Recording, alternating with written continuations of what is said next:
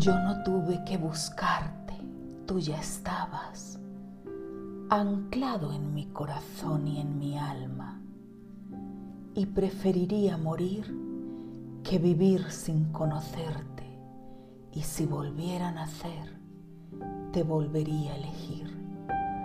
porque me has hecho en la vida el regalo más hermoso, y este hermoso regalo es saber que eres y serás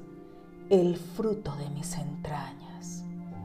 que se ha convertido en la proa de mi barca, para hacerme descubrir el milagro de la vida con ilusión y esperanza, porque lo que me hace más feliz es saber que estás ahí, junto a mí, en mi barca permitiéndome navegar sin temor a naufragar por tu corazón y tu alma. Y porque navegando junto a mí, yo podré enseñarte a ti la vida que el mundo nos ofrece para aprender a vivirla